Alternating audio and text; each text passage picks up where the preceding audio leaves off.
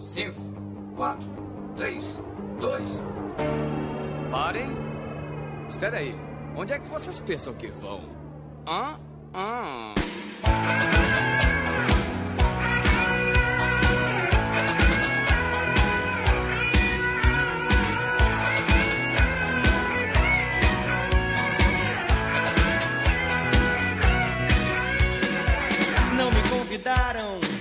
Olá, organismos! E aqui quem vos fala é o miserável do Esquilo Norris. E hoje o programa tem que ser rápido porque o nosso advogado cobra por hora. E comigo sempre ele, o medíocre de Alexandre, o Albino. E eu vou votar no Tiririca novamente. Apestado, ó. E hoje preenchendo a mesa de convidado avulso temos novamente ele, senhor Rui. Eu só voto em David Palmer. É... Eu não peguei. Eu também não. É, isso é só pra quem 24. conhece 24 horas. Bora. Ah, Foi o primeiro presidente negro dos Estados Unidos. Sim, antes do Obama ainda. Exatamente. Massa, massa. Vou cortar tudo isso mesmo, foda-se. eu acho que eu, eu acho. Cara, eu- eu- desculpa corrigir, mas acho que o primeiro não foi no De Volta para o Futuro. Não porque era no futuro. É, o prefeito, cara. Nossa senhora. Muito bom, muito boa a resposta. Não, mas era o prefeito, cara, de Rio Valley. Ah. Mas não tinha o no- do Independence Day, não era também? Ah, foda-se, David Palmer é o cara. Não, claro que não. O negro era o Will Smith. Nossa senhora, o Will Smith foi prefeito de onde? Não foi. não, ele era o negro do Independence Day. O presidente era o Bill Pullman, eu acho. Ah, tá. Então vi o filme certo. E também preenchendo a mesa novamente ele, a XN. Eu vejo o futuro repetir o passado, eu vejo um museu de grandes novidades. Cazuza, Cazuza. Que bonito. Ah, achei que tinha sido você que tinha escrito Alô, isso. ago. Muito erudito isso. E hoje, estreando no Miserável e Medíocre, o cara que vai safar a gente de todas. O que rolar nesse episódio, a gente tem advogado. Temos ele, o Rod Torraca. Fala putada! esse, esse sim é essa sim é a abertura de um discurso presidencial, cara. Imagina, imagina o, o que não ia juntar de gente pra ouvir o que, que a pessoa tem pra falar depois, cara. Eu ouviria, sério. E hoje nós vamos estar perolando sobre política. A gente vai tentar não falar sobre nenhum partido, né? Porque como ninguém aqui é afiliado de nenhum partido e não temos interesse em falar sobre isso, nós vamos falar sobre outras coisas dentro da política. Mas tudo isso depois da vinheta. Alô, maluco pedelhão!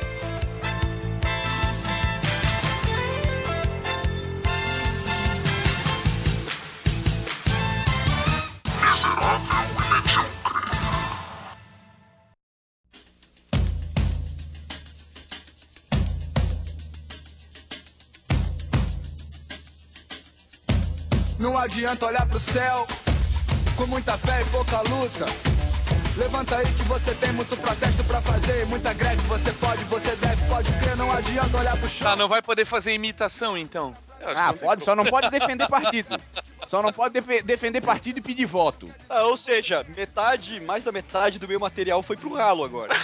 Ah, Pô, eu vim aqui pra imitar um certo candidato que tem a língua presa. Aliás, ele nem é candidato, mas. Não, é brincadeira.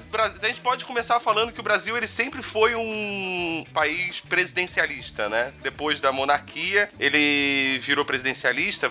Seria mais ou menos isso, não? eu não tava lá na época, mas a ordem é mais ou menos assim que foi passada, né? Responde aí. Ô, Ed, responde aí. Então, cara, eu não lembro muito bem. É, se se desde muito tempo o Brasil virou presidencialista. Eu sei que teve um tempo ali, algum presidente, na época da ditadura, se eu não me engano, eu posso estar enganado, que teve ali, passou acho que três anos sendo parlamentarista, se firmou realmente presidencialista depois desses três anos. Na Constituição de 88 firmou de novo que era presidencialista. Teve um plebiscito em 1993, e daí foi quando a gente votou. Não sei eh, se vocês lembram que teve eh, essa votação que era para decidir se o país seria presidencialista, parlamentarista ou a monarquia, né? Sim. E daí se elegeu, né? Muita gente achou que nessa época que ia ganhar o parlamentarismo, né? Mas acabou realmente se confirmando o presidencialismo e é isso até hoje. O Brasil ele é presidencialista, mas ele pegou muitas características do parlamentarismo, né? Tem muita coisa que assim, no presidencialismo é o presidente que é o pica das galáxias, né? Ele que manda pra caralho, ele que bate o martelo e ele que é o fodão. No Brasil não é exatamente assim, né? É, não. O que costumam dizer aqui no presidencialismo do Brasil é que é um presidencialismo de coalização, né? Que se chama. Que é aquelas. É... Como é que vai? Faltou o termo aqui pra mim. Mas aquelas alianças políticas que definem. Deveriam definir, na verdade, né? O destino do país. O nosso é um presidencialismo diferenciado, né? É uma. Como é que eu vou te dizer? Uma subdivisão de um presidencialismo em si. Esse que tu tava explicando primeiro agora, Esquilo. Entendeu? Seria por acaso aquela putaria de coligações, etc e tal? Isso, aí começa a nossa história magnífica. Eu Nossa. senti um pouco de sarcasmo. Ah, vai sentir mais coisa. Estamos falando de política. E quais seriam realmente os poderes do, do presidente no Brasil? Cara. Ele não é uma figura mais. Sério isso? Faz assim, tenta responder sério de uma maneira engraçada, vê o que Ah, acontece. não, vamos fazer o seguinte, eu vou te dizer mais ou menos umas coisas que eu sei, porque não é a minha área de domínio, né? Mas tem a nomeação de ministros, o que costuma dar uma suruba muito louca, né, cara? Porque às vezes nomeia um ministro que é o cara com conchavo, às vezes nomeia um ministro que fode o teu partido todo, bota todo mundo na cadeia, executar orçamento em conjunto com o Congresso, Congresso Nacional, comandar as Forças Armadas, é, nomear cargo de presidente do Banco Central, Tribunal Federal, Tribunais Superiores, sancionar e promulgar, fazer publicar leis. Ou seja, é hora de dar emprego pra família. Cara, é isso mesmo, é o cabide. É que isso aí é o poder que se coloca hoje, porque a função idealística do presidente seria o guardião dos três poderes e o protetor da nação. Mas hoje é uma figura que sorri pra câmera. O que eu ia perguntar, era o que eu ia associar, na verdade. Que é, é, eu achei que era mais é, visual do que ele faria muitas coisas, assim. Ah, sabe? eu, eu hoje penso nesse sentido. Essa é a minha visão pessoal, né? É, o presidente hoje, do, do Brasil, pelo menos, é uma figura para aparecer em eventos. É quem viaja e vai bater foto com fulano, com ciclano. Porque, no final das contas, quem toma as decisões pelo país são os partidos que estão com força maior dentro do governo, né? Pelo menos essa é a minha visão. Por isso que não muda muita coisa, às vezes, mudar o presidente. O... No Brasil, quando a gente vai falar de eleição presidencial, na verdade, a gente, nesse ano que a gente tá agora, né, 2014, vai rolar a eleição, né, que se tudo der certo na minha programação, isso vai ser nesse final de semana agora, se você estiver escutando isso no dia do lançamento. Se tudo deu certo, eu acabei de acertar a data. E não acabou o mundo, nem nada.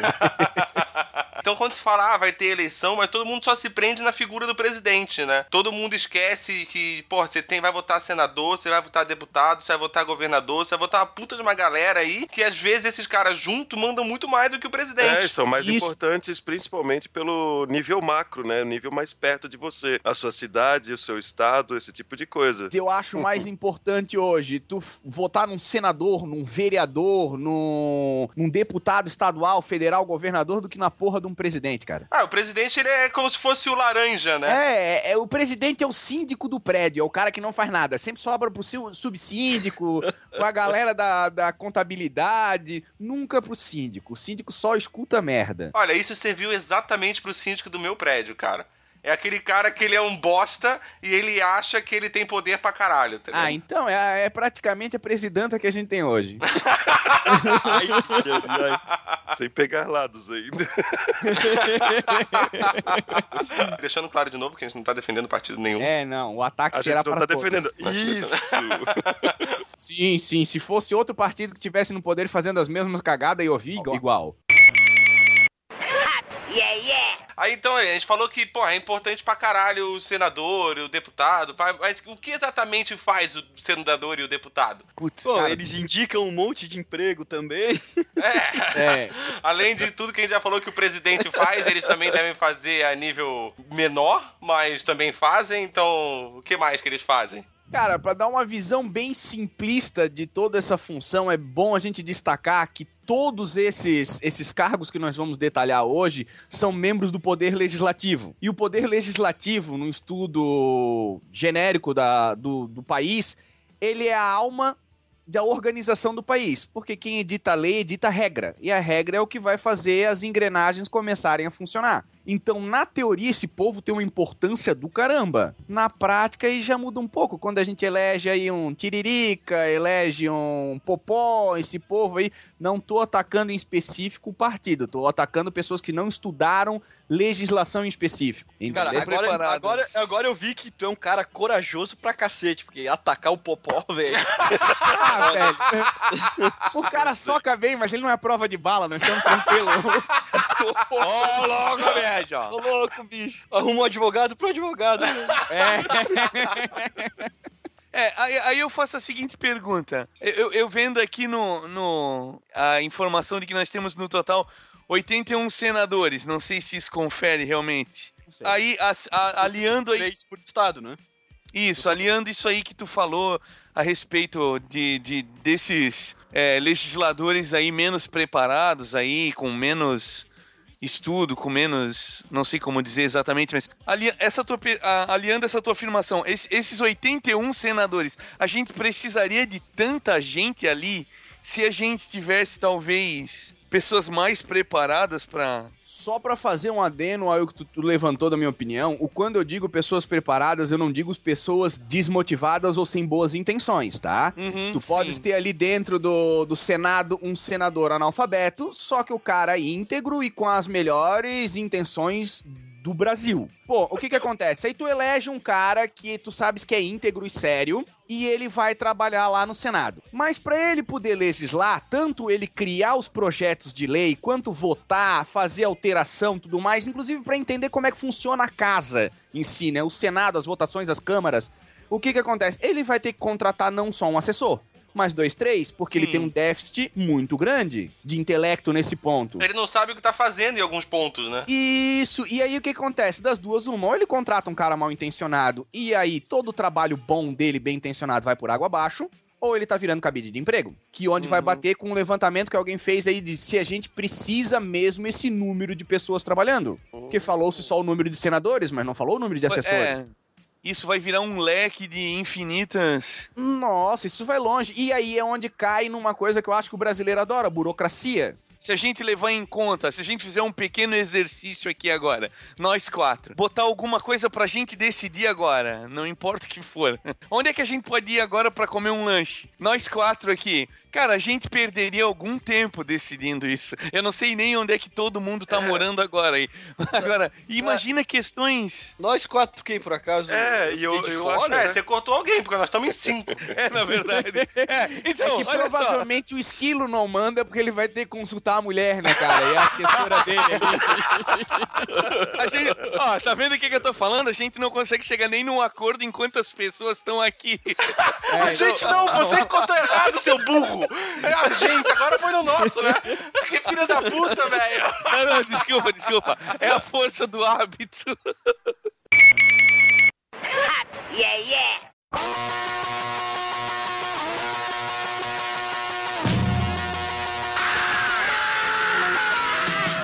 o Rodrigo falou com relação ao- à à capacidade, não, aptidão, acho que é a melhor palavra, é, e traçando um paralelo com o que tu falasse agora, a gente tem que decidir, por exemplo, comer um sanduíche. O que, que a gente vai comer, entendeu? Nós, nós estamos aqui na gravação. Ficou com medo de dizer o número e errar também, hein?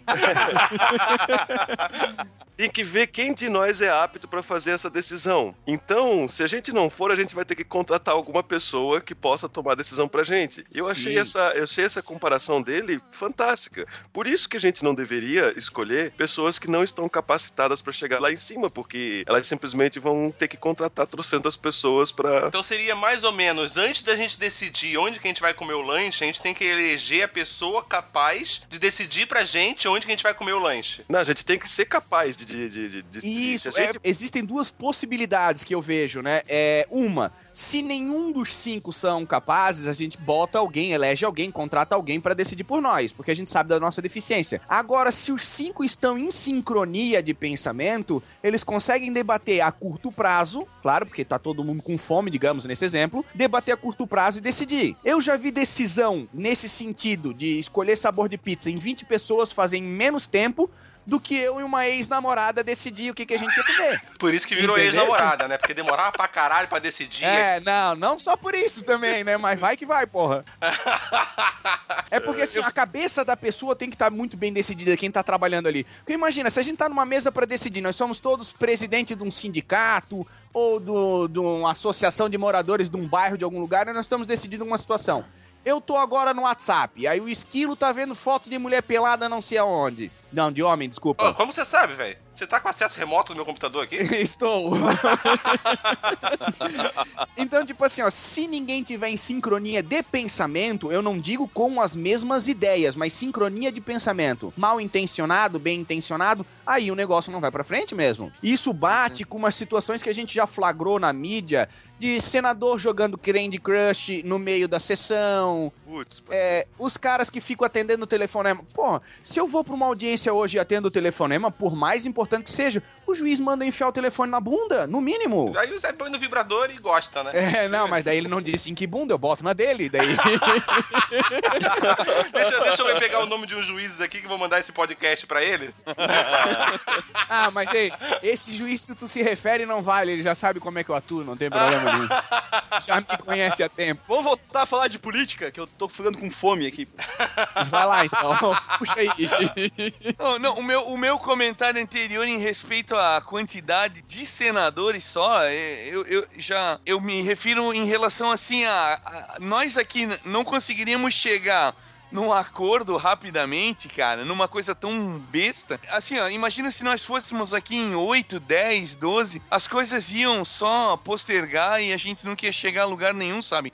Quanto mais pessoas, ainda mais no, no, no país tão Deixa grande eu- quanto a gente tem. Tá, né? então, então são três por, por estado, independente do tamanho e da, da- do número de habitantes do estado. É, com relação a senador, eu até acho interessante, assim, tá equilibrado três para cada estado. Mas talvez também seja um exagero. Não sei. É, eu, eu, eu fico com a impressão de que sim, cara. É, a gente tá pagando pra muita gente não fazer nada. Esse é o problema. Isso mesmo, porque assim, ó, se fossem três de cada estado sentado lá todo santo dia, sem faltar, sem ficar justificando, as, as sessões fossem cheias e não tivessem quase nunca muvuca, ah, nego dando de dedo na cara no outro, acusando disso, acusando daquilo, três seria interessante, porque seriam três cabeças pensando a favor do seu estado e todos, todas as cabeças juntas é, pensando a favor do seu país. Mas não é o que acontece. É, bem isso, é porque a gente só tá pagando pra caralho, que não é pouco pra esses caras, e tem muita gente que não faz nada. Já se criou essa cultura que qualquer um que entra lá faz a mesma coisa, nada. É, e assim, ó, se tu pensar também, né, cara, um país tão grande quanto o nosso, é, tão rico culturalmente, ne- nesse aspecto, eu não sei se isso até não pesaria contra, né? Se a gente for pensar, por exemplo, Santa Catarina, que já é tão diferente do Rio Grande do Sul, muito diferente do Rio de Janeiro, de São Paulo, e de lá pra cima, então nem se fala. A gente vai gerando políticos que, em relação a diálogo, em relação a a costumes e a, a parte cultural, os princípios são tão diferentes e a gente sabe que isso acaba influenciando bastante, assim, né? Na, na questão de diálogo, de entrar em acordos, de, de ver o que é melhor, de. Concordo plenamente. Eu acho que nós somos um país de muitas nações, porque assim, querendo ou não, a gente poderia dividir, acho que em, no mínimo em cinco nações diferentes, por causa de clima, por causa de cultura, por causa de sociedade completamente diferente, assim, sabe? E não, a gente é tudo um país só. Isso daí dificulta bastante né, no- no- na política. Esse pensamento que você teve seria mais ou menos um pensamento como seria o governo nos Estados Unidos, onde cada estado meio que manda em si mesmo. Eu acho que seria eu acho que seria melhor aqui no Brasil se fosse assim. Se fosse cada estado com algumas leis estaduais que são só deles e foda-se o, o resto do, do, do país. Isso por conta que a gente tem um país de tamanho continental, né, cara? Então a gente vai abranger muita gente, vai ter muito espaço. Então talvez realmente fosse interessante. Não sei se melhor ou pior do que a gente tem hoje, mas talvez fosse interessante esse modo de governo. Eu só faria um adendo que é o seguinte: hoje nós temos algumas, na hierarquia legislativa no, no país, algumas le- é, leis que são feitas exclusiva por Estado e outras por município. Isso aí todo mundo sabe, né? Sim. Sim, sim, por E- exemplo, a do salário. Por exemplo, o salário mínimo, essas coisas assim. Sim, sim, existe o salário mínimo base federal e aí por estado eles vão ditando e depois ainda existe por categoria e assim vai. Mas o que eu digo é o seguinte, algumas legislações nossas, para vocês terem um, um exemplo novo, novo não, recente, né? Foi em 2012 que que teve a votação do novo Código Florestal. Vocês acompanharam isso? Sim, com É, certeza. sim, sim. Então, o Código Florestal foi votado e nós tínhamos aqui, todo mundo aqui de Santa Catarina, né? Tá Sim. participando Sim. aqui. Então, e nós tínhamos o nosso Código Florestal, Florestal de Santa Catarina, que era 200% inconstitucional. Então, nesse quesito ainda nós temos uns conflitos muito grandes. A nossa legislação, ela não é trabalhada no... Não, não toda, claro, né? Mas não é trabalhada num consenso onde a gente tem muita lei que é derrubada por quê? Porque alguém não fez ela decentemente, respeitando uma Constituição Federal ou respeitando um quesito legal que deveria ter sido feito, entendeu? Então eu acho que assim, ó, essa liberdade legislativa, quanto mais desce o escalão no legislativo, vem do Senado Federal pra baixo até as câmaras de vereadores, tu vê muita legislação, muita lei em si ruim. Mal escrita, mal feita, mal pensada, mal elaborada. Eu acho que o nosso problema não seria uma divisão dos poderes, e sim a especialização de quem tá trabalhando nos poderes. Isso não é um pouco por conta que a lei no Brasil ela é toda escrita? Diferente, por exemplo, na Constituição dos Estados Unidos, que ela é muito. Cada caso é um caso. Eles têm a Constituição básica, né? Sim. Trabalham cada caso um caso através das doutrinas, né? E no Brasil, não. No Brasil tá tudo escrito, cara. Tá tudo no papel. Isso talvez não seja um pouco por conta disso, que por você escrever tudo, você acaba escrevendo merda demais. Mas existe a questão interpretativa, daí entra o judiciário pra fazer essa regulação, tudo, e decidir se se aplica assim, se aplica assado. Nesse ponto eu acho que não é o pior, tanto é que em algumas áreas específicas, ô Esquilo, a nossa legislação é estudada pelo mundo inteiro. Sim, sim. Sim, sim. Entendesse? De tão complexa e bem elaborada. O nosso problema é na hora da prática, e aí vai entrar executivo, essa outra situação, e algumas leis que tu vê que é lobby total pra agradar alguém. Isso é o nosso problema, essa falta de maturidade ao criar essas leis, entendeu? Sim. É gente, às vezes, que tá bem intencionado, vai fazer uma lei Pelé. Não que eu esteja criticando a lei Pelé como ruim, tá? Uhum. Mas, pra mim, ela é um marco bem interessante na, na, na área do esporte. Mas eu vou usar como exemplo só porque ela chama bastante atenção. O cara vai lá faz uma lei Pelé. É uma lei complexa, ela teve uma série de alterações muito boas, mas se o cara faz só, só deixa, eu- deixa eu interromper um pouquinho. Pode falar. Obviamente eu conheço essa lei de, de costa salteado e pulando, mas o povo talvez não conheça. Então poderias dar um parecer breve sobre o que que é a lei? Cara, a... Você sabe pra caralho, né? É área, sabe pra caralho, Obviamente. Albino, o que, que é a lei, né? Obviamente, o Albino. Tá, mas então faz assim, Albino, diz pra gente aí o que, que é. Não, eu vou deixar o profissional. Sabonete pra caralho. Eu costumo resumir tudo que eu tenho que definir, cara. Ela veio pra regular o esporte. Ela em conjunto, por exemplo, assim, ela veio pra regular as relações do desporto em geral, a prática do desporto, o- alguns direitos do- dos desportistas, conjunto com a lei dos torcedores, o estatuto do torcedor, ela veio regular é, procedimento e comportamento, é, autorização ou não em jogos, em eventos esportivos, tirando, excluindo, claro, a legislação específica que foi aplicado na Copa do Mundo, que daí foi uma legislação alterada, a FIFA fez a legislação e vai para outra situação, entendeu? Se foge um pouco, mas ela veio regrar a área do desporto, não por completo. Legislativo brasileiro existe muito simbiose é, legislativa, le- em área legislativa. Tu vai pegar uma área do direito trabalhista trabalhando em simbiose com direito civil, aí vai trabalhar junto com direito constitucional, que é o exoesqueleto de tudo. Então ela não é específica só daquilo, só ela que trabalha e acabou. Não, trabalham-se outras leis junto. E é mais ou menos naquele sentido que a gente tava falando. Gente qualificada faz uma coisa mais complexa, uma coisa mais direta e mais funcional. Ah, eu sabia, eu sabia, né? eu sabia. E agora, agora, muito Bino, bem entrando? explicado, muito bem explicado. Agora não, o Bino preciso, não, preciso, não preciso adicionar nada, tá ótimo. O que eu tava falando era justamente sobre essa. Eu, eu concluí com um comentário que eu ia fazer mesmo. É uma lei que é, ela veio de uma maneira específica, trabalhada. Não foi simplesmente um maluco que chegou, ah, vamos fazer uma lei sobre isso. É, Um, um outro exemplo conflitante. A lei Carolina Dickman, Nossa. que é o apelido da lei. É aquela lei que regulou a internet. O marco Uhum. civil da internet. Cara, Uhum. tu vê que não foi uma coisa feita específica por pessoas que trabalham com direito digital. Pode Sim. ter o dedo de um, dedo do outro ali, mas não é específico. E nós tivemos uns casos semelhantes, eu só não vou conseguir citar a data, nos Estados Unidos. Existe vídeo na internet que mostra os senadores americanos falando: ah, nós temos que consultar os nerds, vamos chamar os nerds, vamos chamar a equipe de nerds. Eles usam o termo nerd, ali tá- estaria errado, acho que é meio pejorativo na situação. mas seria o equivalente. Pô, se eu não entendo de computação, de internet, de cybermundo, não vou eu fazer uma lei. Ou até posso fazer a lei, mas que faça uma pesquisa detalhada com quem realmente entende. É, inclusive alguns programas de humor na época do Marco Civil está sendo votado, eles foram lá no Palácio do Planalto, eles fizeram entrevistas, claro, satirizando, com o objetivo de, de, de zoar os, os nobres Os excelentíssimos senadores políticos. e, né? Eles perguntaram coisas práticas a respeito da, do universo digital, da internet, das mídias sociais, e os caras não tinham conhecimento nenhum, tá? Por mais que haja edição e manipulação de, do vídeo em si para deixar a coisa mais engraçada, mas tu vê pela, pela idade do- dos nossos representantes ali, sem querer ser preconceituoso agora, mas incrível que eles não têm conhecimento, um conhecimento pífio, né, cara, a respeito de tudo que envolve. Detalhe, se o Ed tá chamando os caras de velho,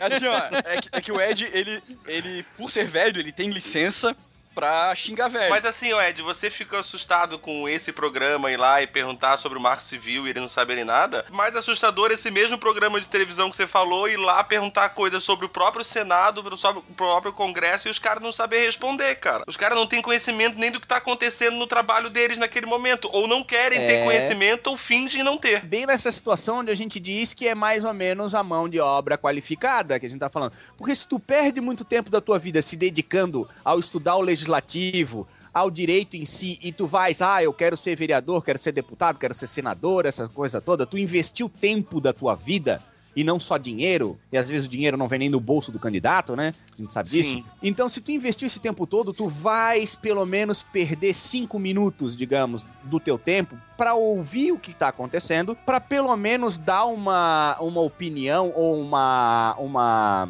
eu ia falar a palavra sentença, mas é capaz de dar a conotação errada, que sentença é uma frase, né? Mas dar uma frase, um parecer sobre o que tu estás escutando não falar qualquer merda. Às vezes tu vê o, o senador, o vereador, ou seja lá quem, o membro do le- legislativo, falar por meia hora e não falar nada. Sim, sim. Porque o cara não Ah. sabe nem o que, que ele tá fazendo. Muitas vezes, cara, isso é uma coisa que me irrita muito, principalmente em horário político. É, debates gerador, também. gerador. Porque, o horário político, cara, assim, ó, que é, eu não sei quanto tempo exatamente fica tendo horário político. Ele parece, quando tá passando o horário político, parece que o tempo, o espaço, o tempo para, congela e o tempo passa muito mais devagar. Então eu não sei exatamente quanto tempo tem. É assim, é meia hora, uma hora dos caras falando, falando, falando e não dizendo nada, cara. Nada. Tudo aquele discurso pra enganar tonto, parece, sabe? É muito foda, cara.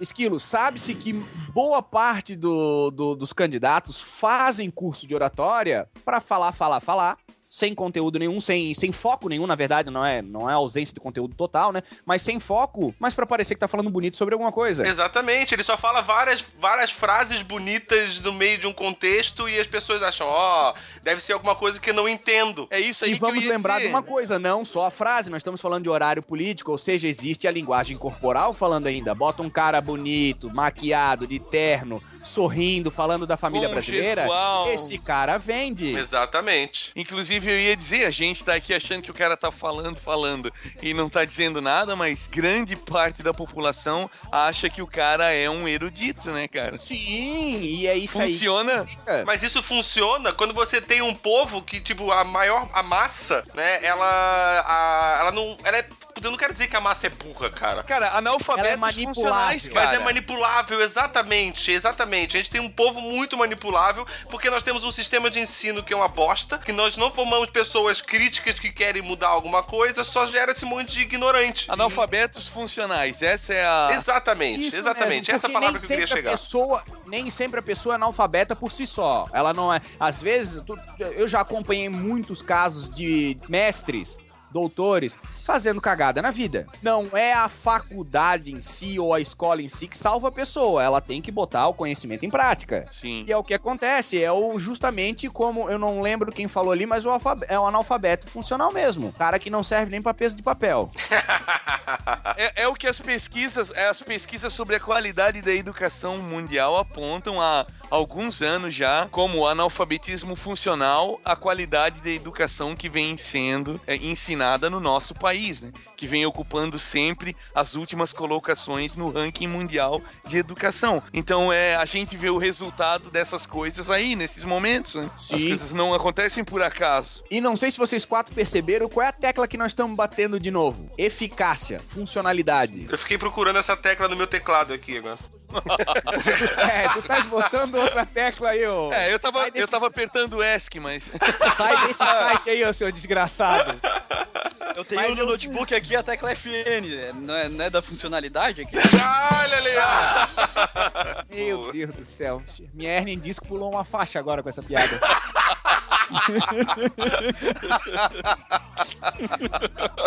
Eu fico pensando nisso aí, tudo que tu tá levantando, né, cara? E aí a gente soma ali com esses nossos candidatos, é, Tiririca, Popó. E aí, aí eu não consigo deixar de pensar que talvez esses caras estando ali exatamente onde eles estão, isso seja muito bom para certas pessoas que conseguem aprovar leis justamente Sim. pelo fato de que esses caras estão caneteando, aprovando o marco civil sem entender o que é Facebook, sem entender o que é o podcast que a gente está apresentando aqui, é sem ter esse conhecimento. E os caras estão aprovando por quê? Da onde que vem o que eles estão falando, né, cara? Os Sim, caras estão recebendo isso, essa diretriz de algum lugar. No direito tem um termo bastante usado que se diz indução ao erro. É a própria manipulação, vai cair na manipulação de massa e nesse caso na manipulação do funcionário legislativo ali na hora, seja vereador, Sim. é, tanto faz, eu vou falar bem no genérico, né? Mas Aham. é bem isso mesmo, o cara vai lá, ó, fulano de tal, então, teu partido disse pra tu votar a favor, não sei o quê, porque nós temos uma coligação, nós temos uma aliança, ou o teu projeto lá sobre natureza eu vou votar a favor,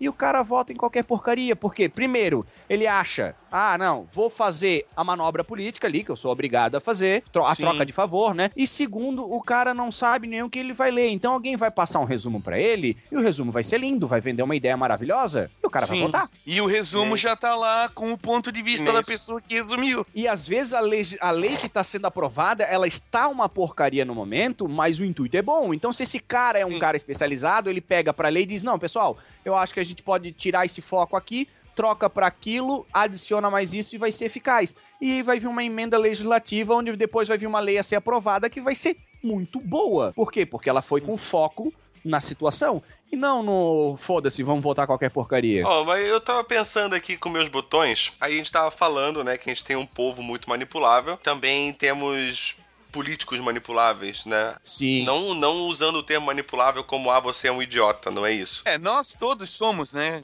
Isso, isso, por isso que eu trouxe esse termo. Induzido ao erro vai tirar o pejorativo do, da manipulação, digamos assim, né? Mas a gente tem que chegar à conclusão que tem alguém que entende muito o que tá acontecendo. Tem alguém que tá ganhando muito dinheiro. Aí, Quando eu digo alguém, pode ser um grupo de pessoas, pode ser qualquer coisa, porque nem eu tenho conhecimento de quem é. Pra essas pessoas, essa situação do jeito que tá é a situação mais favorável possível, né? Eu chuto um palpite, se quiseres, não vou ofender ninguém. Quem hoje tem a situação boa? Partido político. Porque, cara, é, eles ingessam alguns candidatos deles de uma maneira que é simplesmente a vontade do partido tá na cabeça daquele candidato, daquele cara que tá executando ali o, o serviço. Então, pra eles, a situação tá muito cômoda. E por isso que quando se fala que vai fazer uma alteração legislativa sobre o funcionamento partidário, aí dá grito pra tudo quanto é lado. Aí que fede, então. Isso mesmo. É, se, se você que tá ouvindo a qualquer momento parar de ouvir, é porque cortaram a gente. É só não publicar a sigla de nenhum partido que eu acho que a gente vai passar batido, hein? Ah, É Olha, por via das dúvidas. Vai estar no link.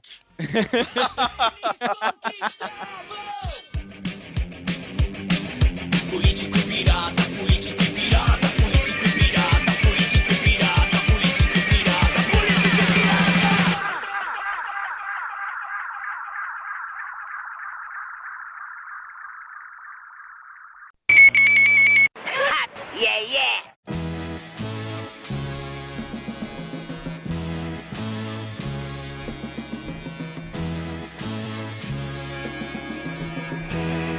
Cara, embora a gente não vá votar esse ano em vereador, a gente vota só daqui a dois anos em vereador, né? Mas o vereador é o político mais próximo da gente, né? Isso que é, nossa, é, a, é a nossa realidade, digamos assim.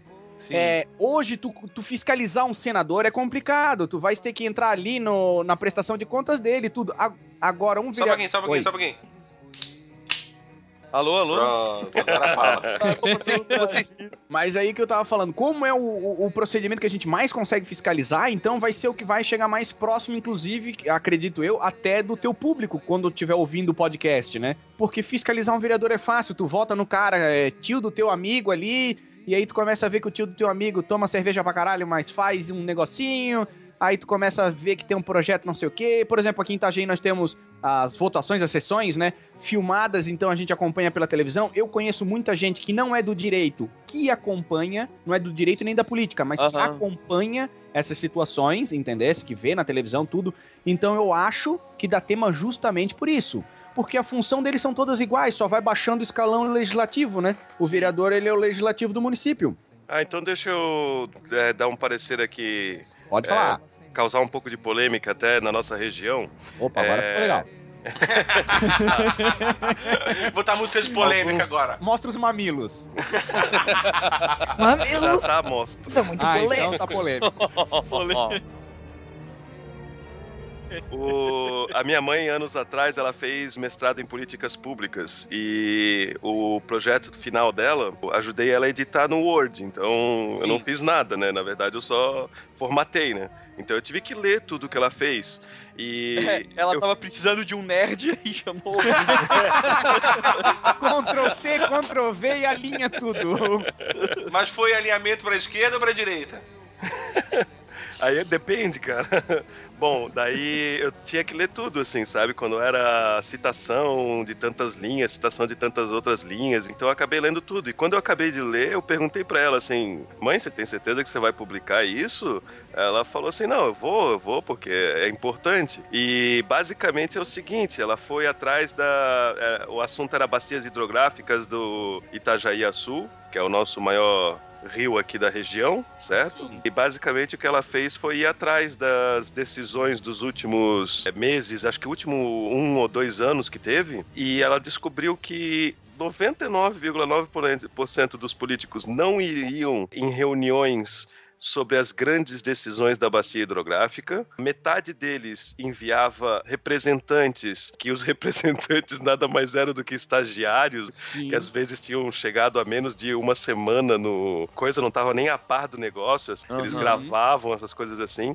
Então eles nem sabiam sobre as leis que estavam acontecendo do tipo dos grandes empresas que estavam despejando tinta no rio, essas coisas assim, sabe? Uhum. E ela conseguiu comprovar tudo pelo trabalho dela. Acabou ficando no animato o trabalho dela, porque foi um trabalho que ela recebeu nota máxima, ela foi se formou com louvores até, melhor da classe, coisa e tal. Só que ninguém foi atrás disso daí, entendeu? Claro, é porque, Provavelmente. assim, na vida acadêmica, tua mãe foi muito feliz, porque ela pesquisou, fez um negócio muito detalhado, muito bom. O problema é que na vida política, mexer com isso tira voto. Aí, como não é um tema que vende um candidato ou um partido, esquece. Eu sei porque assim, ó, eu participei de umas reuniões que teve, fizeram uma comissão de pesquisa, de análise, de debate e tudo, sobre as enchentes em Itajaí. Que teve aquela última enchente. Foi ano passado, não foi? A última mesmo que teve. Ano passado tivemos um príncipe. aqui em Blumenau, pelo menos, ela não foi muito grande, mas ela chegou a pegar alguns lugares. Acho que Itajaí também foi vítima. É, Itajaí teve, sim. É. É, que não foi, não foi 2008, mas foi um, foi, foi um negócio chato, digamos assim. Sim, não foi foi, 2008, foi. mas foi chato. E aí eu participei, eu como advogado, eu sou do, do Associação de Moradores aqui do, do meu bairro, eu fui. Dando carteiraço agora, vai. Não, não, não fui nem, nem, nem nessa situação. Eu fui mais como representante. O presidente da nossa associação não quis ir,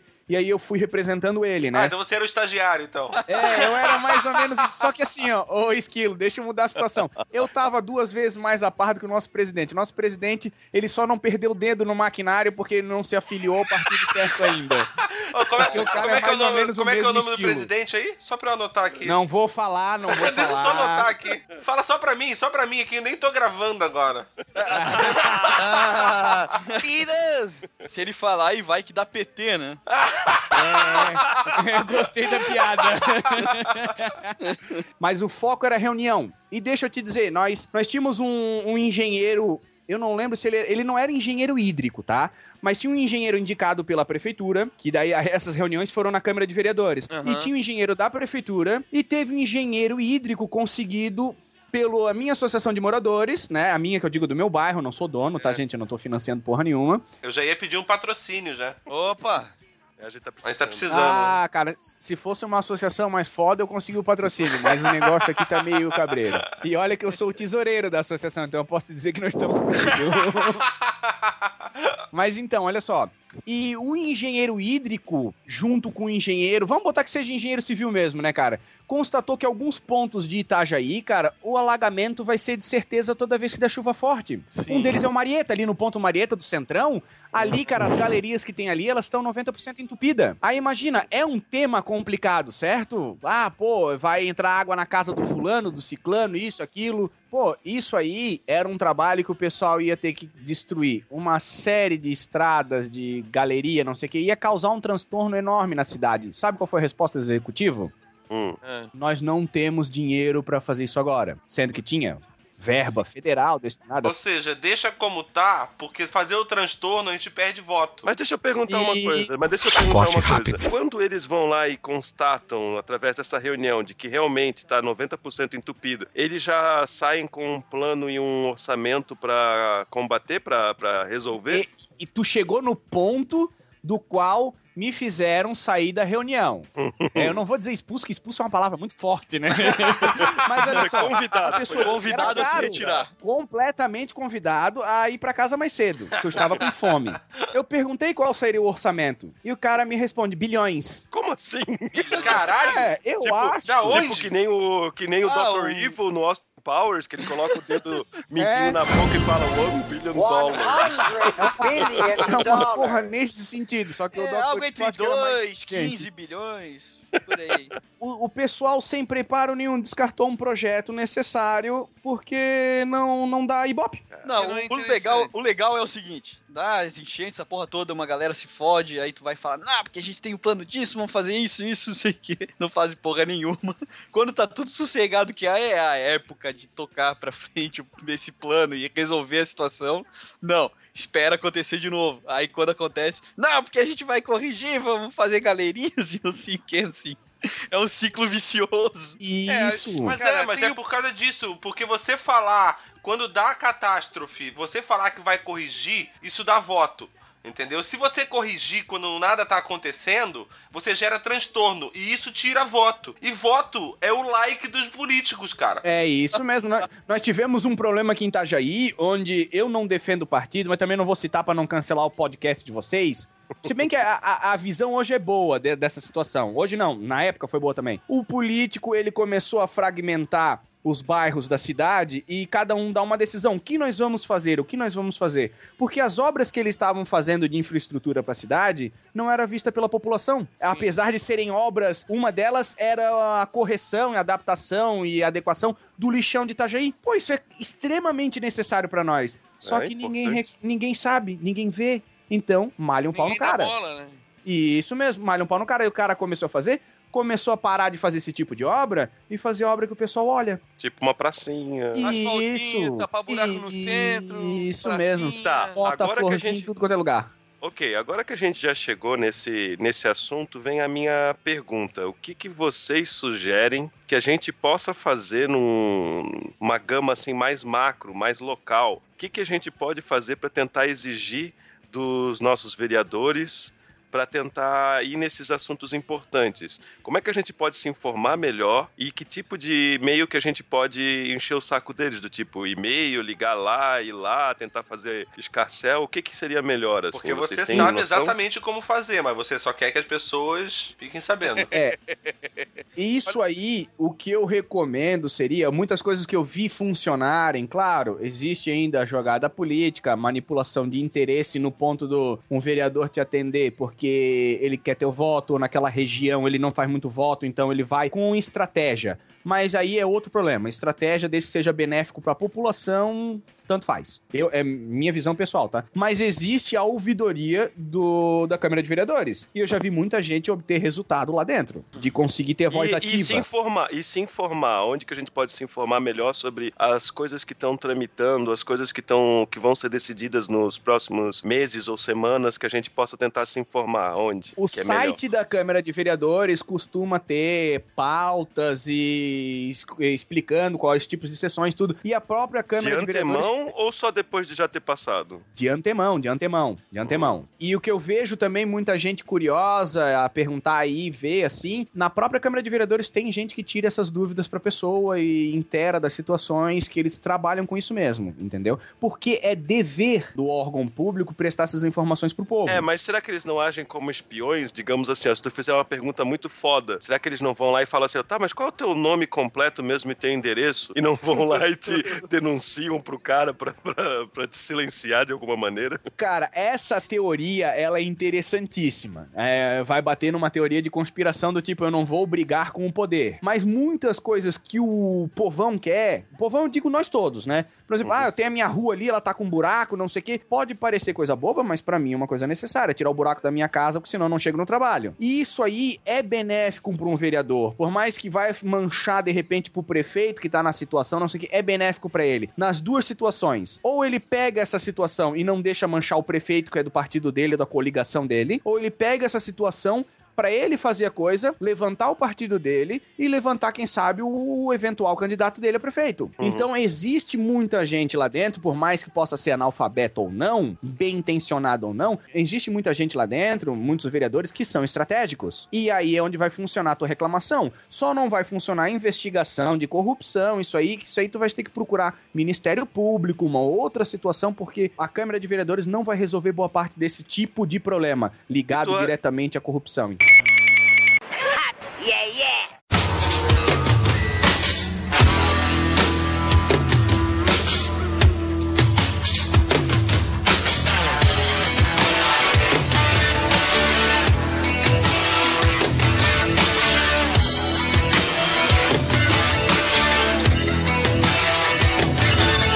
Coisa mais importante que tem realmente é o voto, ponto final. Isso. É sempre a gente que tem que ir muito a fundo e muito além pra encontrar a informação. A informação nunca chega pra gente sobre isso. Você tem que ir lá porque não é interessante pra eles que a Sim, gente sim, saiba. sim. Mas o nosso voto é obrigatório, correto? Você tem que votar sabendo ou não no que você tá votando. Talvez não se resolveria, não sei se resolveria se o voto fosse facultativo. Eu acho que não, porque daí a compra de votos seria 200%. É. Subiria, subiria 200%. Porque assim, mais ou menos a pessoa assim, porra, se eu não tô, tô cagando pra É, mas se política, eu não vou for nem lá pensar- votar. É, mas se tu for pensar também que a compra do voto vai aumentar. Desculpa. Fala aí, ô. Desculpa. Dom Corleone. É, meu Deus, isso Dom foi o Corleone. capeta falando agora. Mas se a gente já pensa que a compra do voto vai aumentar, a gente já não tem fé na justiça eleitoral, entendeu? De caçar esse pessoal aí e punir e tirar eles completamente da política. Isso Cara, é até mas- triste a gente não ter mais essa. Mas a gente não tem fé, cara. É. eu sei. É, é triste, mas ó, cinco anos de advocacia e eu perdi já a fé na justiça. Eu, eu, eu concordo Entendeu? contigo. Existem problemas que a justiça resolve, mas não resolve no tempo certo. Uhum. Existem problemas que a, a justiça resolve, mas resolve da maneira errada, da maneira injusta, digamos assim. Então a gente não pode deixar a concentração de solução de problemas num órgão só. Não que eu diga que tem que fragmentar o, ju- o judiciário, não vamos pra essa pira, não é isso. Eu acho que pouca parte do poder de fiscalização tem que ser exercido pelo cidadão. Se ele deixar, "Ah, vamos deixar só o judiciário, só tal órgão, só a ouvidoria, só o Ministério Público, não vai pra frente. Porque boa parte da pessoa, do ser humano em si, ele é corrompível. Então uma hora vai dar problema. E se tu tira o voto é, obrigatório, deixa facultativo, tem gente que vai largar a política às traças mesmo, vai tá pouco se fudendo. É, Ainda posso- tem gente que vai e vota fazendo voto de protesto. Ah, eu não gosto de ninguém, não quero ninguém, mas não vou, vou votar no fulano pro ciclano não ganhar. Mas você não acha que esse voto de protesto não vai, vai continuar mesmo se ele for facultativo? Não, vai continuar assim se ele for facultativo, mas eu acho que daí o pessoal vai fazer um descaso tão grande, tão grande, tão grande com o voto e com, com a política em si, que daí a situação eu acredito que piore. Mas a minha pergunta é, quem você acha que vai fazer o descaso? Todo mundo? Não, Cara, não, acho- todo mundo não, porque generali- generaliza, entendeu? Eu, por exemplo, eu não gosto de política, mas se fosse facultativo, continuaria votando e continuariam acompanhando, fiscalizando os meus candidatos, entendesse? Eu só Pode sei de falar. uma coisa, cara. Eu sou totalmente a favor do voto facultativo. Que, por exemplo, se fosse facultativo, o meu voto ia valer. Não um, mas dois tanques de gasolina. Maravilha! Mas não tem carro, né, cara? Que filha da puta, é por isso que o país tá assim, seu merda. Cara, eu, eu acho o seguinte, cara, é, em relação a voto ser facultativo, eu, eu, eu concordo com o nosso querido advogado aí. A partir de hoje, nós cinco aqui não precisamos votar. Na próxima eleição, alguém vai lá e me dá uma grana, eu voto nesse alguém.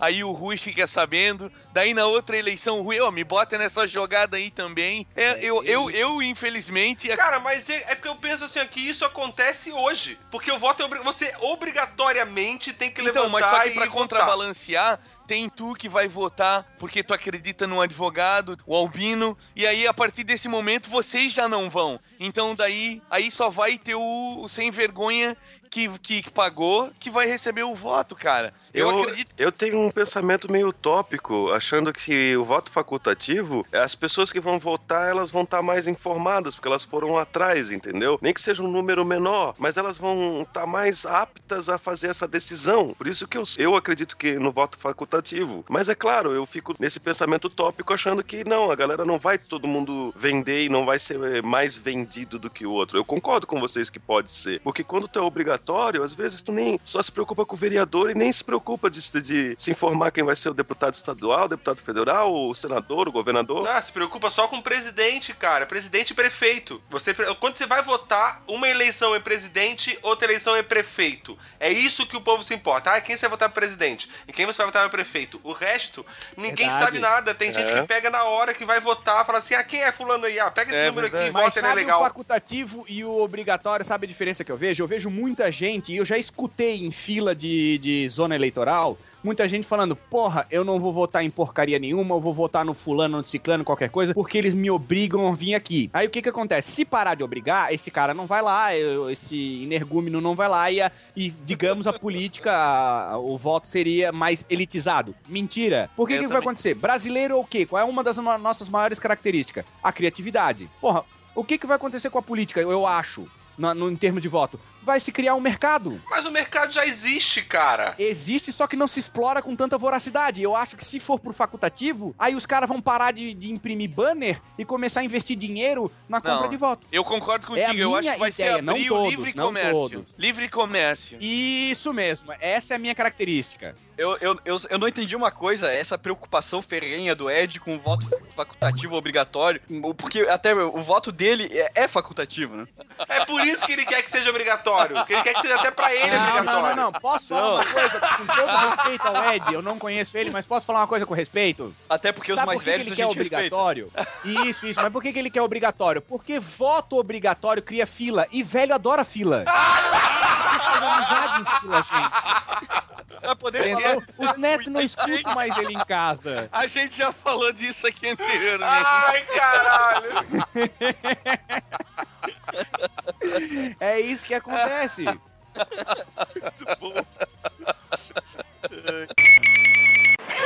Yeah, yeah.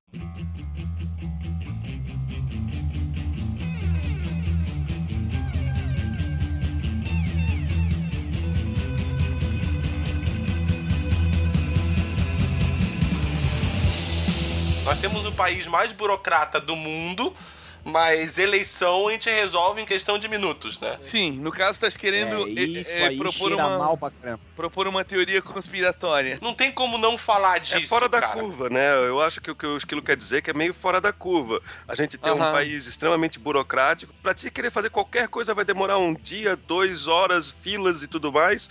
E de repente o nosso voto é contado em minutos, segundos. E em pouco tempo a gente já sabe qual é o resultado. Isso é meio. Posso fazer um Sinistro. comparativo com. Na minha área, pegando até esse essa deixa do, do esquilo, o voto eletrônico foi implementado na velocidade da luz. E hoje nós votamos há Sim. muito tempo. Eu não sei a data, vocês me desculpem a ina- in- inaptidão de colocar Cara. em, em termos de data quando foi instaurado a urna eletrônica no Brasil. Não, não tem problema. Aqui a gente é sempre com as referências que ninguém sabe de onde. Então, foda-se a data. É, então fechou. Mas implementaram a urna rapidamente e ela tá bombando até hoje. É o sistema Sim, melhor sim. no mundo, só pro Brasil, mas tudo bem. Sim, sim. E o judiciário já tá há uns 10 anos tentando implementar 100% do processo eh, digital. Por que que o voto funciona que é uma maravilha e o processo digital ainda não? Se nós É. temos a tecnologia digital boa e estamos trabalhando com papel, com processamento de dados, É porque desculpem, vocês. eu sou é advogado, porque eu não acho que de sou- repente vocês são mais criteriosos e mais. tenta olhar os buracos que podem ter nesse tipo de Na- sistema. Eu acho que o, o sistema eleitoral em si, o de de processamento de voto, tem que ser muito mais avaliado, procurado os buracos. Transparente, é. Isso, mas só que assim, procurar os buracos, como tu falou, que a gente procura os buracos pra implementar um sistema decente, essa, essa urna eletrônica tem que ser muito mais procurada porque define o futuro do país inteiro. Sim. Inclusive do próprio judiciário que eu tô falando agora. Se o país estiver na merda, o judiciário vai pra merda junto. Então eu acho que, é, por exemplo, é, como funciona o, o sistema digital, é, de processo digital no, no- no país. Cada é, estado, hoje, na justiça estadual, tem um sistema diferente, às vezes semelhante, mas não idêntico. Agora, a urna eletrônica, ela. Do jeito que ela foi implementada até hoje, ela não foi modificada. Sim, sim. E isso me Ela causa uma nasceu- grande estranheza. É. Ela já nasceu perfeita, né? Já passou alguns sistemas Windows Isso. aí e ela continua com o mesmo sistema. Sim, isso mesmo. Pô, a minha opinião pessoal, lembrei o que eu tava tentando falar. Minha opinião pessoal, se eu sou um cara que inventa uma urna eletrônica, uma coisa que vai revolucionar um país burocrático, eu vou chamar todo mundo, mas quando eu digo todo mundo, eu não tô sendo genérico, eu tô sendo agora específico mesmo. Todo mundo pra testar minha tecnologia, porque quanto mais ela for aprovada como antifalha, o meu nome sobe mais rápido Sim, melhor, né? eu vou vender essa tecnologia mais. Isso é marketing, isso é, é o nome do cara subindo, o cara vai ficar rico em, em questão de segundos. E eu acho que quando se discute a validade da urna eletrônica no Brasil, deixa-se muito no escuro.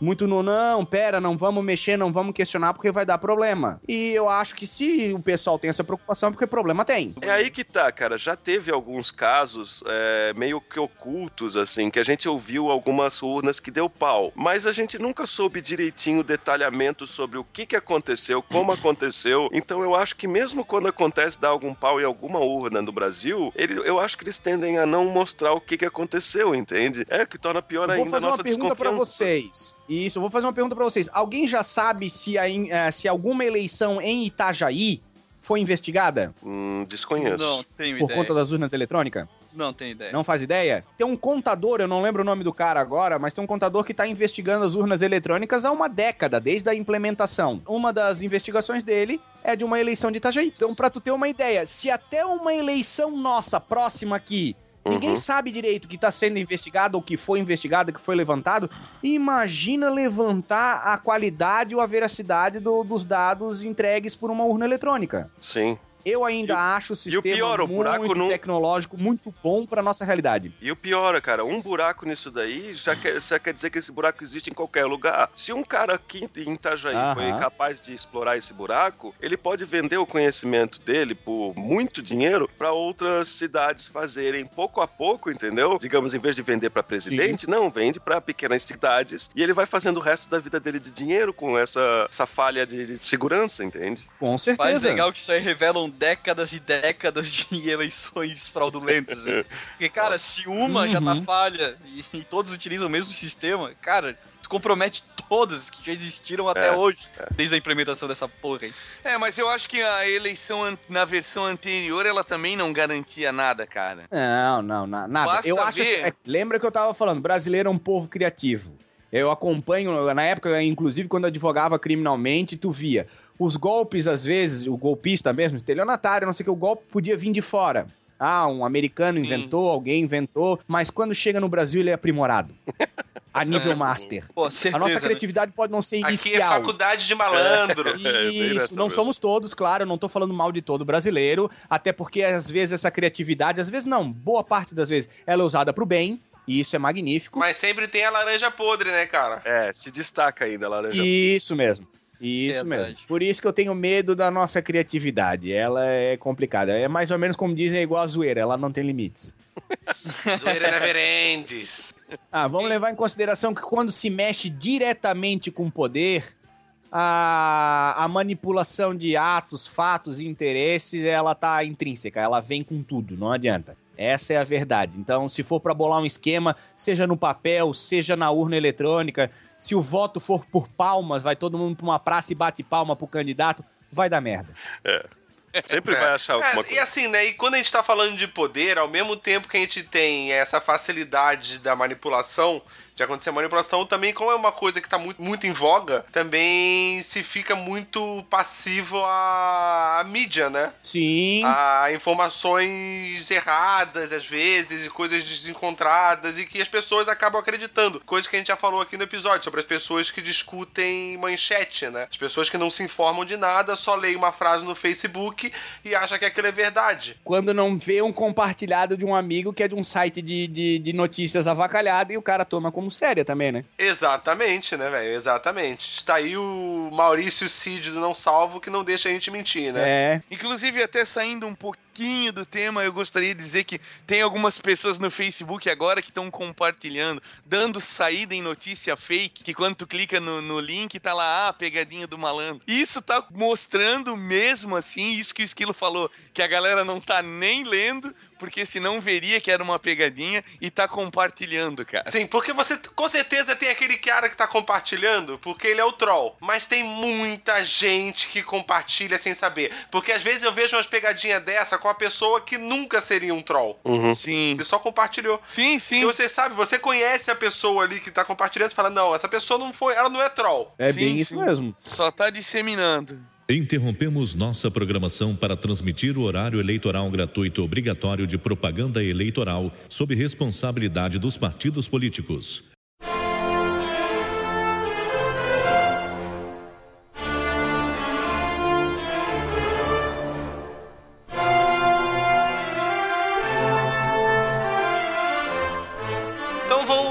Finalizar ali, né, pra gente terminar esse programa maravilhoso. Né, a gente, como a gente vai votar pra presidente esse ano, queria saber o que cada um faria se fosse presidente. Se quiser dar o seu número no final do seu discurso pra galera votar, fiquem à vontade. Porra, uma pergunta É. simples pra caralho. Não, a primeira coisa assim, ó, que você pensa, não, porra, se eu fosse presidente, eu queria fazer isso. Primeira coisa que eu ia fazer, cara, era faltar a posse, porque eu ia estar de porre. Olha que eu não bebo, hein? Mas eu ia estar de porre, cara. Deve ser um negócio massa tu ganhar a eleição, né? Porra, ganhei a eleição! Cachaça pra todo mundo! Teve, teve um presidente que tentou fazer isso, mas eh, os poderes dele, né, inibiram a, É. a ressaca. Já foi falado aqui antes. É, é foda, é foda. Mas uma coisa que vocês fariam de certeza, assim, ó, se você fosse presidente. Implantaria a bomba atômica! Essa ideia não é original, hein? eu vou começar por mim. Eu vou, eu vou sintetizar o máximo possível, porque eu acho que na vida passada eu devia ter sido ditador, então é bom eu não falar muito sobre isso. Mas é o seguinte, cara. O que eu faria, eu acho, não é, claro, a solução de tudo, investimento em educação. A longo prazo, não a curto, não essas implementação de cota, sistema de bolsa. Não, não. É, a porque é longo isso que eu ia prazo dizer, mesmo. porque educação no Brasil só dá voto se for a curto prazo. Não, não, mas eu iria fazer a longo, a longo prazo. Deixa a o longo prazo. Até, falar, porra. Corte rápido. Candidato. até porque. É, é, senão, não sei ainda. O William Bonner, fica na tua. mas é o seguinte. Bom, eu até poderia perder a reeleição. Porque eu estaria fazendo tudo a longo prazo. Mas pode ter certeza que depois de 10, 15 anos, onde ficasse constatado que os meus atos foram que mudaram em, em massivamente, positivamente a nação, eu poderia ser candidato novamente, então. Além dos investimentos em educação, que eu acho que educação no sentido amplo, geral, que é uma coisa que prejudica totalmente o Brasil, seria, cara, os poderes investigativos de todos os órgãos, cara. Eu deixaria a fiscalização de qualquer ser público, a fiscalização deles, quanto função, não quanto família. Família não mistura as coisas. Porque Boa. transparência gera credibilidade. Não, é, é- cara, é isso mesmo que eu ia me focar também, cara. E aí é o seguinte, quando nós temos brigas onde a Polícia Federal diz que tá amarrada, não consegue investigar, Ministério Público não tentando tirar poder investigativo do Ministério Público, isso tira diretamente a credibilidade. E tirando a credibilidade da política, tira a credibilidade do cidadão em qualquer coisa como cidadão em si. Por que, que eu vou cuidar da- do meu país se quem deveria estar lá me defendendo e cuidando tá pouco se fudendo, tá dificultando a situação? É aquela máxima do exemplo vem de cima, né? Isso mesmo, é o exatamente. que eu penso. O exemplo vem de cima. Se tu tens um presidente que é um cara intelectual, estudioso, esforçado, o cara faz de tudo pra não faltar o trabalho, tu vai faltar por quê? Tu Sim. vai puxar o exemplo. Agora, quando tu tens um presidente, não vamos falar de partido, mas o cara gosta de uma caninha, o cara não fala direito, tu também Torce- não vai. Torce pra um time das massas. Ó, pera aí que eu torcia pra esse time, não vamos apelar. Não, mas tu evoluiu como pessoa, né, cara? Claro, cumpri pena, porra! Eu terminei de cumprir minha pena, larguei a torcida. não, brincadeira, ainda tenho um carinho muito grande pelo time, mas eu não acompanho Não, mais não, futebol. brincadeira, tem um pouquinho de pena pra cumprir ainda, né? Pô, se tu tens um exemplo na cara da nação, o que é o Brasil hoje lá fora? Ah, é o carnaval, é o futebol e o presidente também, ou a presidenta, que seja, né? Mas é a, a figura da pessoa. Se tu tens uma pessoa boca mole, suja, só envolvida com esquema, só porcaria, embaixo de ti o Senado vai ser uma porcaria, abaixo disso até chegar os vereadores e nos vereadores vai chegar a população da tua cidade, vai ser todo mundo merda. Porque se quem deveria servir de exemplo não tá sendo, tu também não vai querer fazer, tu não vais ter o tesão, digamos assim, num português bem claro, de fazer a coisa certa se ninguém faz. Certeza. Focar na, transpa- na transparência também, acabando quase que quase que acabando com a corrupção completamente, Sim. cara, vai sobrar dinheiro pra, pra caralho, pra botar em educação e saúde e tudo mais. Então você vai estar fazendo a coisa certa. E isso tu não viu, mas eu tava É. balançando com a cabeça.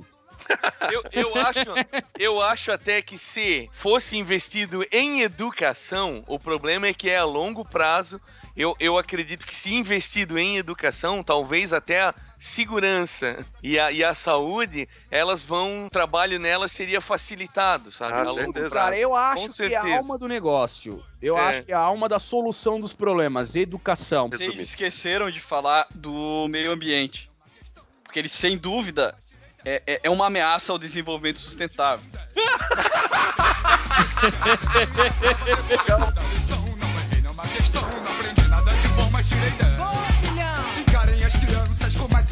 seriedade, pois na escola é onde formamos nossa personalidade. Vocês tratam a educação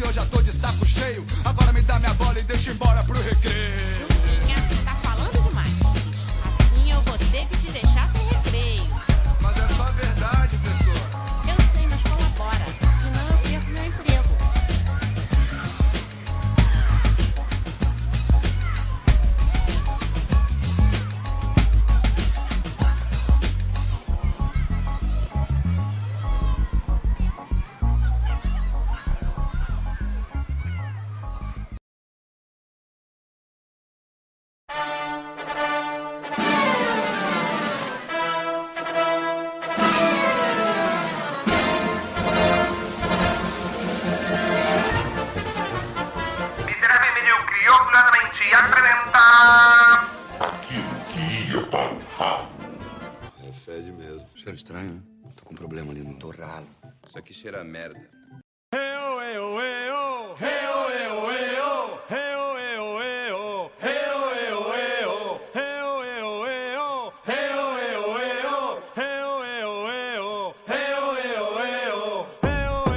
Calma aí então, que agora que tá todo mundo. Ê, agora eu tô gravando. Ê. Aê. É, agora é só piada ruim. Aí.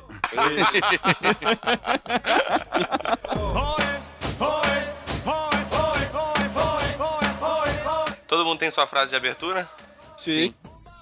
Não.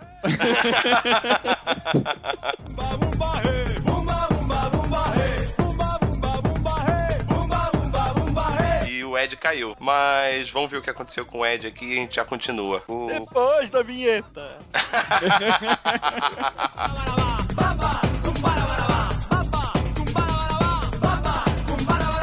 É, e assim, né, o- é importante afirmar que, como tudo no Brasil, né, cara, no- a, a- a gente é presidencialista, mas é mais ou menos presidencialista, né, cara? Porque.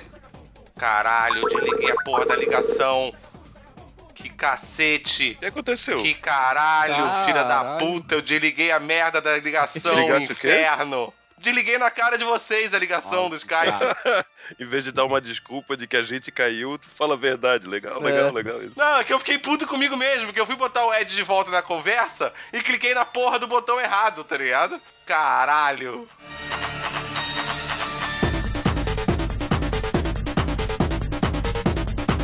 Tá, vamos ver se eu consigo puxar o Edemilson aqui pra dentro. Hum, Só não chuta desligar nós de nossa novo. cara de novo, é. Mal educado. Não, não, não, agora, agora eu acertei o botão aqui. Foda, ele mandou mensagem, falou que a internet dele, ele acha que caiu lá na casa dele. Ah, é culpa da presidente, isso aí. É, é. Gastou a grana toda na Copa, agora nossa internet tá uma bosta. Ai, caralho.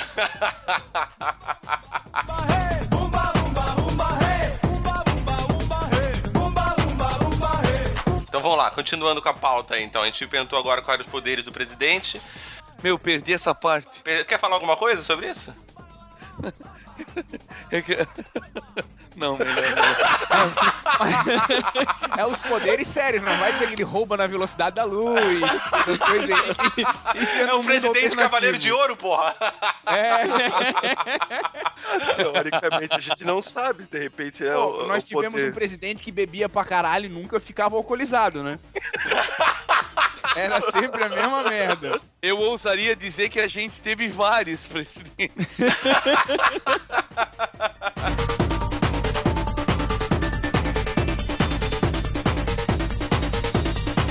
A gente já teve um presidente analfabeto, né? Só que eu vou ter ser sincero, além de eleger um analfabeto, o cara conseguiu perder o dedo no emprego, eu acho complicado. O cara não consegue operar uma máquina, vai operar um país? Pô, é complicado. Mas vamos às boas intenções.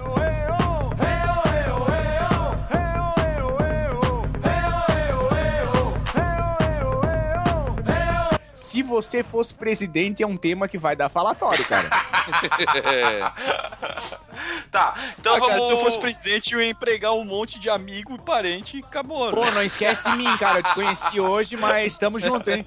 Opa! É nós, companheiro.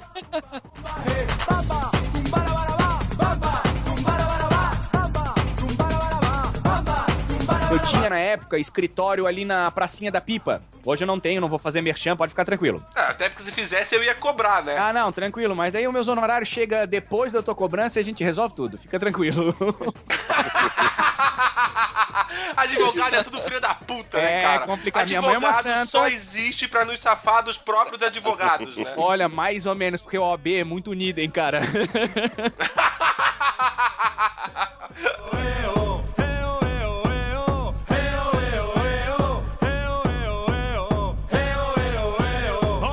Isso Não mesmo, é eu assim, concordo não contigo. existe Tem que ser uma fiscalização ferrenha. Até porque é o seguinte, se eu desenvolvi... se- é, minha, Deus. meu- Calma, meu calma, pessoal- calma. Ô, ô, Deus, calma cara. aí, ô, ô, ô. Ih, ô, Quem é que tá Oi. infartando aí? É? tá morrendo, velho? O quê? Era tu que Caralho, tava velho. infartando, cara. Por que infartando? Porque o teu Você microfone começou a que respirar que perto nem um maluco, eu acho, cara, no microfone. Aí começou a fazer uns barulhos insanos, a gente achou que você tava morrendo, cara. Barulhos insanos. É, Primeiro, baixa o seu microfone. É pior que tava mesmo.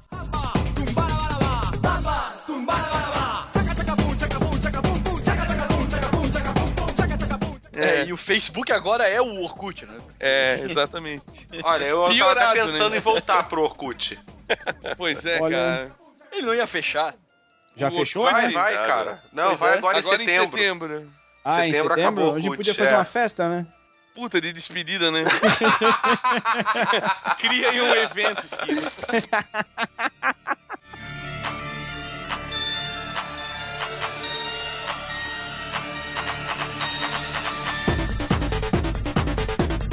Ah, a gente não falou eleições de 2014, né? Vocês querem falar rápido? Eu dou uma premonição. Vai ser uma merda. Serviu pra alguma coisa? Ah, você viu como todas as outras eleições, né? Meio É. óbvio, né? É. Não, não, mas é, eu esqueci. Qual é o nome do idoso ali? É o Ed? É. Pra ele a eleição vai bombar, hein? pra ele vai bombar. Ele vai fazer 22 amigos no Facebook. Ai, cara. Com todo respeito e carinho aí, hein?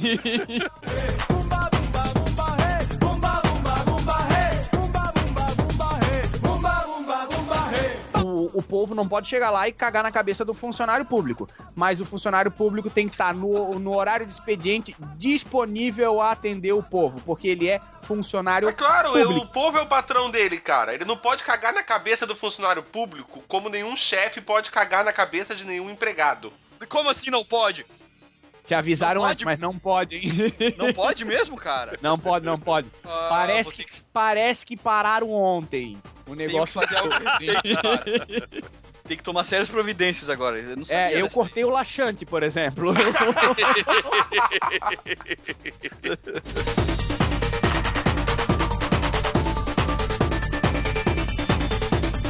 Queria agradecer vocês quatro aí pelo convite, pela paciência. Pedir desculpa se eu falei ou fiz alguma coisa aí que incomodou, que vai tirar o podcast do ar, mas fazer o quê? O Esquilo tinha que ter pensado nisso antes de me convidar, porque ele me conhece há muito tempo. Não, a nossa preocupação é mais se você vai querer voltar algum dia, porque público a gente não tem. Fica tranquilo, ninguém vai ouvir o que você falou. O tempo que tu vai editar Exa- é... Exatamente.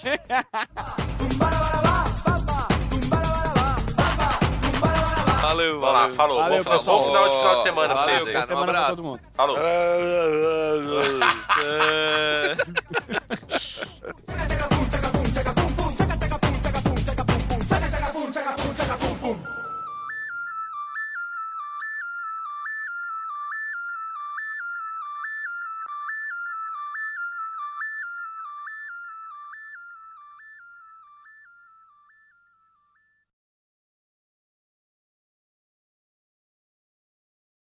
O povo brasileiro tem que aprender a dar valor a outras coisas e menos valor ao futebol, cara. É o que eu tenho a dizer. Isso, bunda e carnaval, por exemplo. Não, desculpa. edita, edita.